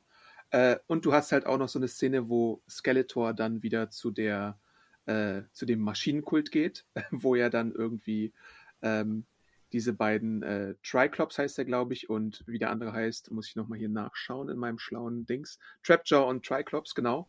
Und äh, der sagt, warum habt ihr mir nicht geholfen und bla bla blub. Und er verlacht ja diese Motherboard, unter deren Einfluss sie stehen und greift auch mit seinem Ziegenbockstab äh, da diese Statue an, die sich dann verwandelt und dann offenbart, äh, dass da mehr dahinter steckt. Äh, Skeletor wird gehackt. Fand ich irgendwie ein sehr äh, cooles Image so, einfach so äh, äh, von dem Moment. Und dann sehen wir ganz am Schluss noch, dass da das Symbol von Hordak beziehungsweise der Horde auftaucht. Also eine zweite Staffel wird angedeutet. Ich glaube, Kevin Smith hat es auch schon relativ oft gesagt, dass vielleicht im Hintergrund die Arbeiten schon losgehen, weil die Animation äh, dauert ja, wie gesagt, auch äh, öfter mal viel länger als so eine Live-Action-Säge. Und ähm, ich weiß ja nicht, kennst du Hordak als Figur von früher noch? Mir kam das Logo irgendwie sehr bekannt vor. Ich kenne ihn vor allem als, als ähm, Schurken aus She-Ra halt. Ne? Also es gab Skeletor bei He-Man und Hordak gab es dann eher in der She-Ra-Säge der alten. Äh, das ist auch so ein Skeletor. Ah, ich sehe ihn gerade vor mir. Ah, genau. doch, ich habe den schon mal gesehen, genau, mit Blau. Er konnte sich dann auch, wenn es bremsig wurde, in so eine Rakete verwandeln und ist dann einfach weggeflogen. Äh, Classic Masters of the Universe. Und ich glaube halt, äh, jetzt möchte man ihn irgendwie so als neuen Big Bad für die zweite Staffel aufbauen. Und das finde ich irgendwie ganz interessant, so wie man das machen könnte mit den Mitteln, die sie da haben. Ja, ich war ein bisschen verwirrt, weil hier genau, man hört auch so Motherboard, Motherboard, ne, so im ja. Hintergrund. Und Motherboard sagte mir gar nichts, auch die Figur sagte mir gar nichts, erinnerte mich auch mehr an irgendeinen Anime oder so. Ähm, Finde ich schade, hätte ich da Hordak gesehen, weil jetzt, wie gesagt, also liebe äh, Hörer und Hörerinnen, googelt ihn mal. Ich habe den wirklich schon mal gesehen. Hätte ich sehr viel interessanter gefunden. Ja, das ist halt ein klassischer Teaser, ne? Also ich meine, ich finde es eigentlich so ganz interessant, weil es den Leuten, die so in the know sind, nochmal mehr gibt, aber äh, gleichzeitig, also würde die Serie jetzt abgesetzt werden, weil irgendwie doch zu wenig Zuschauer sind, dann hättest du es halt als netten kleinen Teaser gehabt, aber jetzt musst du irgendwie fast schon äh, das Ganze irgendwie nachliefern, dass, dass da in der zweiten Staffel irgendwie noch was kommt. Naja, wir kennen ja Netflix, ne, was zweite ja. Staffeln angeht. Aber ich würde auch vermuten, also wie gesagt, ich weiß jetzt nicht, wie die, wie die Zuschauerschaften da wirklich waren.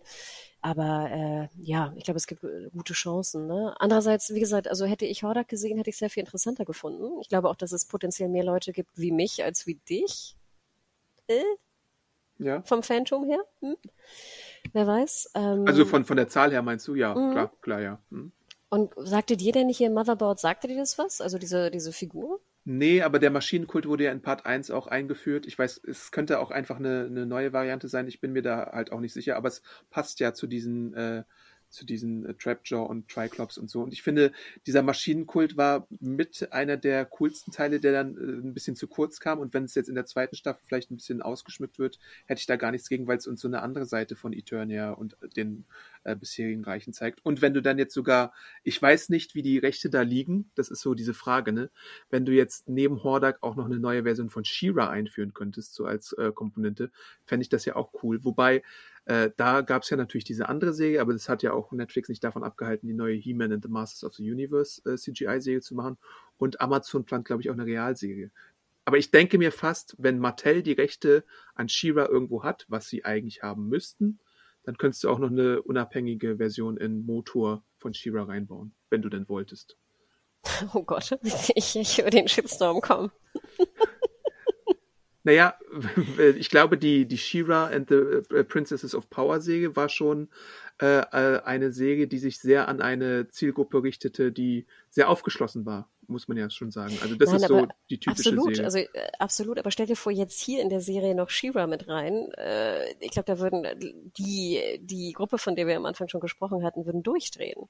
Ja, mal sehen, wie sie dann dargestellt wird. Vielleicht ist, ist ja Shira dann irgendwie die Komponente, auf die sie gewartet haben. Und dann irgendwie super cool auf einmal oder so. Ähm, man muss das ja, ich glaube, also ich, also ich glaube, das ist ja auch nochmal He-Man zum Beispiel, hat jetzt ja auch in diesen fünf Folgen relativ wenig zu tun gehabt. Also er war anfangs hier Muskel-He-Man, und dann nachher war er normaler He-Man, durfte dann trotzdem nochmal The Power rufen. Muss ich sagen, war ich auch sehr dankbar dafür. Mhm. Ähm, aber das war es ja eigentlich auch. Er hat ja wirklich, äh, ich glaube, von den Charakteren, die wir gerade genannt hatten, am, am wenigsten Screentime fast. Aber die Frage ist halt auch, na gut, in der Serie hattest du auch viel mehr Prince Adam. Und die Sache ist, möchtest du na klar, möchtest du immer He-Man sehen, ganz klar. Ja, ich aber, natürlich nicht, I don't care. Aber ich rede jetzt immer noch von den, denk dran, deinen Fanservice-Boys. Hm ich, das ist halt diese, die, äh, die Sache. Also ich meine, ist jetzt, wer ist in dem Fall von He-Man und Prince Adam die Figur, der, mit der man sich identifiziert, ist so diese Bruce Wayne, Batman und Superman Clark Kent Frage. Da hast du ja auch immer verschiedene Interpretationen von dieser ganzen Sache. Also wen findest du da interessanter? Und bei Batman ist halt der Konsens, dass es meistens Batman ist und Bruce Wayne irgendwie nur die Maske ist und bei Superman ist halt Superman die echte Persönlichkeit und äh, klar kennt die Maske. Und wie ist es dann bei äh, Adam und He-Man? Das ist halt die Frage. So wie es jetzt hier in der Serie ist, würde ich fast meinen, dass Prince Adam die interessantere Figur ist als He-Man, wie er hier dargestellt wird. Aber hat sich irgendein ein Kind mit Prince Adam identifiziert?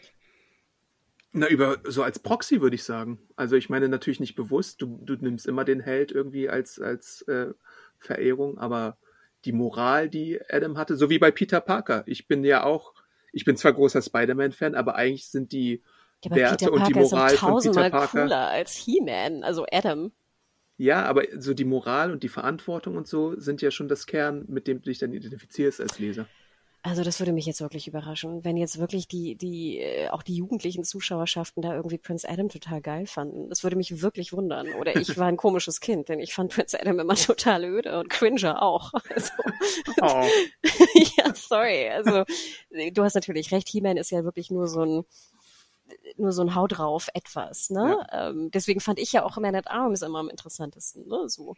Ähm, aber äh, also das würde mich jetzt schon wundern. Das ist eine spannende Frage für die Zuhörer äh, hm. da draußen. Also schreibt uns mal, äh, seid ihr Team Prince Adam oder Team He-Man? Ich kann mir die Antworten eigentlich schon denken, aber ich möchte es trotzdem mal probieren. Äh, ja, also wie seht ihr das und wie seht ihr das vielleicht auch bei den anderen Helden? Ähm, ob, ob, ob das so ist, wie ich das gerade gesagt habe oder eher nicht? Ja, und ich glaube ja auch immer, und deswegen, ich möchte gar nicht so pupig sein. Also im Endeffekt hat mir es gut gefallen, diese fünf Folgen noch zu sehen. Und klar, ich glaube, ich hätte sie, hätte ich die hätte ich privat die Wahl gehabt, hätte ich es, glaube ich, nicht gesehen. Ich wusste aber auch, dass, dass du es natürlich sehr mochtest und dass wir beide jetzt, glaube ich, auch eine gute Diskussion diesbezüglich hier führen können im Podcast oder die Möglichkeit haben, äh, dieses Outlet auch zu haben. Ähm, ich bin sehr dankbar, sie gesehen zu haben. Und ich glaube auch weiterhin, dass diese Punkte, die ich kritisiere, das stört mich, glaube ich, am meisten in der Diskussion. Ich glaube, man hätte sie auch besser umsetzen können. Ich glaube, sie wären vermeidbarer gewesen. Und dann hätte ich persönlich es lieber gemocht.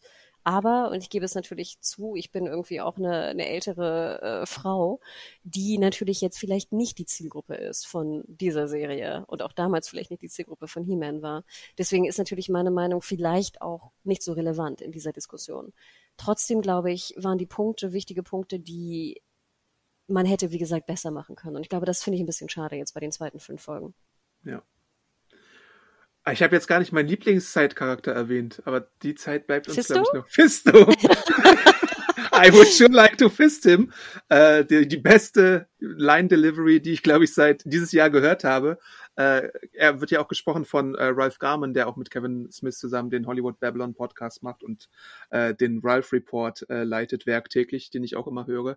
Deswegen, äh, ich wusste es erstmal nicht, dass es Ralph Garman war, aber dann habe ich den Podcast gehört und dann ist mir aufgefallen, ach, er war das. Und ich bin sehr erstaunt darüber, dass diese dass dieser Gag durchgekommen ist. Und ich glaube, Smith war auch ein bisschen, oder nee, Garman war sogar überrascht, weil er wollte es erstmal nicht lesen, weil er dachte, das wird Netflix doch sowieso herausschneiden. Und Smith hat dann so gesagt, na, probier mal. Ich bin auch sehr gespannt, wie es im Deutschen klingt. Hab, hab jetzt nicht nochmal reingeschaut, aber ich musste sehr lachen. Und ich habe auch zurückgespult und eine Sprachnachricht gemacht, die ich dann an ein paar Leute geschickt habe, weil ich es einfach so witzig fand, dass es durchgekommen ist.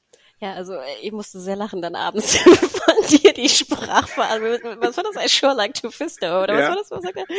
Skeletor sagte das, ja, ja. Ich habe sehr, sehr, sehr gelacht. Also ich gebe dir recht. Und das ist natürlich, da würde ich sagen, gebe ich dir absolut recht. Das ist Fanservice für mich. Weißt du? Ja. Das macht alle, glaube ich, glücklich. Ja. Ich, hab, ich muss auch immer schon lachen über Fisto, wie der aussieht. Ja, sowieso. wie so eine kleine, ich weiß nicht, Michelin-Rakete mit dieser Faust halt, ne, ja. irgendwie. Also, nein, und ich, wie gesagt, auch Beastman. Ich hätte es zum Beispiel sehr interessant gefunden, wenn nachher vielleicht Beastman und Evelyn irgendwie zusammen da durch die, durch die Berge geluschert werden oder sowas. Also. Und wir sehen Beastman ja nur runterfallen, also äh, der könnte ja auch immer noch leben. Also der fällt so in so einen Abgrund, der ist doch bestimmt noch nicht tot. Da waren wirklich interessante Dinge drin, aber halt auch viele, die mich gestört haben. Adam, sorry. Ja, ist ja vollkommen okay. Aber interessant, dass wir versucht haben, eine Art von psychologischer und philosophischer ja. Diskussion über He-Man zu führen. Also, also, Kant hat damals gesagt, während Heidegger erwähnt hat, dass Skeletor doch nicht der beste Bro ist. Also äh, ja, ich glaube, das äh, war wirklich sehr interessant. ich habe aber noch eine Serie am Wochenende gesehen, die mir sehr viel Spaß gemacht hat. Ja, welche? Und zwar, sie ist auch nicht perfekt und hat, glaube ich, auch ihre, ihre Fans auch schon gewonnen in der letzten Zeit. Aber ich habe endlich mal die letzten drei Folgen noch gesehen. Deswegen kann ich jetzt, glaube ich, auch abschließend drüber reden. Und zwar, wer Lust hat, jetzt gerade in dieser, sage ich mal, doch ein bisschen deprimierenden, schwierigen Zeit auf was Amüsantes, Kurzweiliges, wie du immer sagst, und irgendwie äh, Happy Thoughts-mäßiges zu schauen, wenn wir noch nicht irgendwie Marvelous Mrs. Mabel, äh, Mrs. Mabel, sorry, nee, Maisel. Maisel, Maisel. sorry, so, äh, haben die ähm, neue Staffel, ähm, und zwar Only Murders in the Building, also auch bei Disney Plus zu sehen eine Serie mit äh, einem ganz fantastischen Steve Martin, den ich auch immer sehr gern mag, äh, Selena Gomez und Martin Short in so einer Dreier, sag ich mal, generationenübergreifenden Comedy-Truppe. Äh, hat auch viel mit Podcasts zu tun, spielt in New Stimmt, York ja, in einem, stimmt. in einem, und ich finde, sie machen es gut. Mich Ja. nervt es ja sonst immer. Ich habe immer das Gefühl, überall, wo dann irgendwie Podcaster oder Podcasterinnen vorkommen in Serien, nervt es mich. Die schlimmsten Sofort so Podcaster, die es irgendwo zu sehen gibt, Halloween von, äh, von in dem 2018er Reboot. Nervigste Podcaster, die es gibt. Aber okay. Boah, und es, ner es nervt mich wirklich immer, sobald da irgendjemand auftaucht oder sobald das irgendwie in der Untersuchung so gebaut wird. Aber hier, finde ich, funktioniert das wahnsinnig gut. Und am Anfang denkt man so, oh, es könnte schief gehen, aber nein, sie schaffen da irgendwie den, den Bogen zu spannen. Es geht halt um einen Mordfall, der in so einem, äh, in so einem Wohnblock äh, passiert, wo die drei wohnen.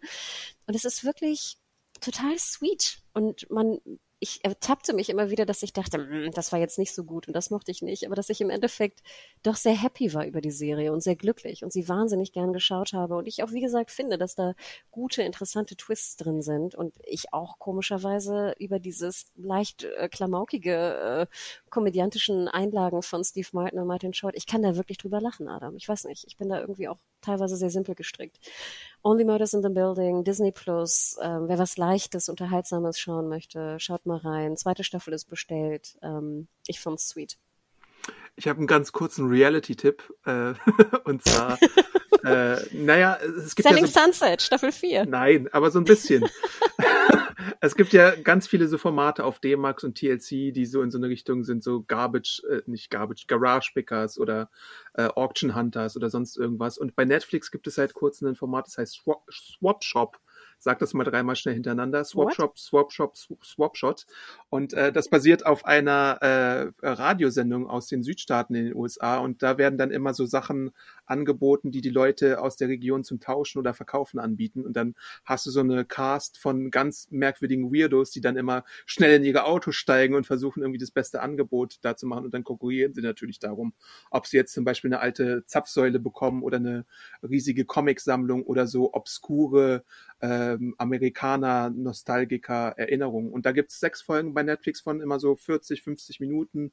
Äh, kann man sich auch mal geben, wenn man auch sowas wie Bares für Rares mag oder irgendwie, früher gab's ja auch den Toy Hunter auf, äh, auf diversen US-Kanälen und ich glaube auch bei D-Max oder sowas. Also so ein bisschen nerdiger auch manchmal, aber halt auch so Alltagsgegenstände wie jetzt irgendwie Autoteile oder sonst irgendwas. Und was tauschen die dafür? naja, zum Beispiel gibt's so eine Frau, die hat so einen Laden und dann hat sie so obskure, weiß nicht, Horrorgegenstände und dann kommt der äh, andere Ladenbesitzer zu ihr und dann tauschen sie manchmal oder haben irgendwie so Barter-Deals oder sowas. Aber oftmals geht's dann halt auch um Geld oder sie steigern sich gegenseitig hoch. Ähm, aber es kannst halt immer anbieten, was du gerade hast und was du loswerden möchtest. Das erinnert mich so ein bisschen, es gab doch auch so eine Sendung, die war, glaube ich, auch äh, mit Amis, äh, wo so eine Garage dann irgendwie aufgeräumt wurde und dann äh, waren da auch immer so wilde Redneck-Amis, die dann in so Autos äh, dahin fuhren und dann irgendwie boten auf diese ganze Garage oder so. Genau, das ist, glaube ich, äh, Au- Auction Hunters oder sowas. Also es Stimmt. gibt da verschiedene Formate, die sowas machen oder, oder, ja. Also ich glaube, es gibt sogar, weiß nicht, zehn verschiedene von solchen Formaten, aber irgendwie finde ich die manchmal so, wenn ich am Nachmittag irgendwie nichts zu tun habe oder gerade irgendwie kurz mal Abendessen bin, äh, finde ich das irgendwie als gute Unterhaltung so für nebenbei, wenn ich vielleicht noch so mein Handy anhabe oder so. Ich weiß ja, als ich früher sehr viel so Backpacken in Südostasien war, gab es ja sehr viele so Swap-Shops für Backpacker. Und da habe Mhm. ich zum Beispiel immer sehr viel, oder das erste Mal oder das einzige Mal in meinem Leben irgendwie halt immer auch Sachen getauscht. Also wenn du als Backpacker irgendwie unterwegs war, hattest du ja nicht viel und dann hattest du auch nicht viel Geld. Und dann habe ich zum Beispiel immer natürlich äh, die Bücher, damals hatte man noch Bücher mit, äh, und nicht so viele, weil die auch scheiße schwer waren.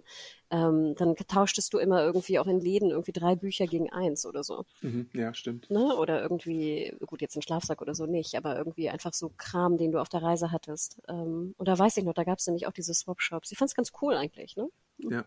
Das klassischste von diesen Formaten ist, glaube ich, Porn Stars. Also nicht Porn, sondern Porn. wie so ein Porn-Shop. Also wo man Sachen halt irgendwie äh, gegen Zahlung eingeben, äh, einreichen kann und dann irgendwie ein bisschen Geld bekommt, weil man gerade irgendwie knapp bei Kasse ist oder man, man verkauft irgendwie sein Auto und äh, holt sich das dann vielleicht später wieder, wenn man gerade die Kreditkartenschulden abzahlen möchte. Ähm, ja, mir tut das immer so leid, Adam. Ich habe dann immer so Mitleid, wenn du in USA, wie du schon sagst, die zehnte Kreditkarte schon überzogen hast, dass du jetzt irgendwie den Ehering verhökern musst. Und so ist es bei Swapshop halt nicht. Also das sind da halt alles Leute, die so ein bisschen, die haben natürlich auch immer den Profit im Auge. Also wenn sie eine Zapfsäule für 500 Euro oder Dollar kaufen, dann verkaufen sie sie später auch irgendwie für 1500 weiter oder so, nachdem sie sie restauriert haben. Also sowas ist es manchmal. So ein bisschen Bares für Rares plus irgendwie Pornstars plus ein bisschen Garage Hunters oder wie auch immer diese Sendungen heißen. Äh, sechs Folgen gibt's. Aber sind die Leute denn cool? Weil ich finde ja immer, die sind, sind die, sind Charaktere, schon, ne? Ja, das ja. ist ja dann immer das Interessanteste. Also vor ne? allem gibt's da so ein Pärchen, äh, diese Frau, die diesen obskuren Laden betreibt und ihr Mann, ich glaube, der Mann ist der Best Dude da. Äh, der ist immer so ein bisschen. und dann gibt's so zwei Brüder, die so eine so eine so ein, so ein Autoshop betreiben, äh, wo der eine den anderen immer äh, so Wetten abschließt und so und sagt, ach, ich wette, du musst das und das bezahlen, ansonsten gebe ich dir irgendwie 2000 Dollar, wenn es nicht passiert und dann wirst du ja sehen, was passiert. Oh, okay. Ja. Cool. Swap Shop. Ne? genau. Cool. Und äh, Only Murders, also Swap Shop bei Netflix und Only Murders bei Disney Plus. Ja, feini, Adam. Dann vielen Ja. Dank für diese philosophische Diskussion. Ja. Und dann hören wir uns ja, oder vielleicht auch jemand anders aus dem Team Ende der Woche wieder zu einer anderen Serie, die da, glaube ich, sehr viel Fanservice äh, betreiben kann oder auch sehr viel oh, falsch ich machen bin sehr kann. gespannt, ja. Mhm. Äh, Mal sehen. Oh, oh, ich habe jetzt schon ein bisschen Angst. Ähm, aber schauen wir. Na Judy, dann bleibt alles schön gesund und bis bald. Bis dann. Ciao.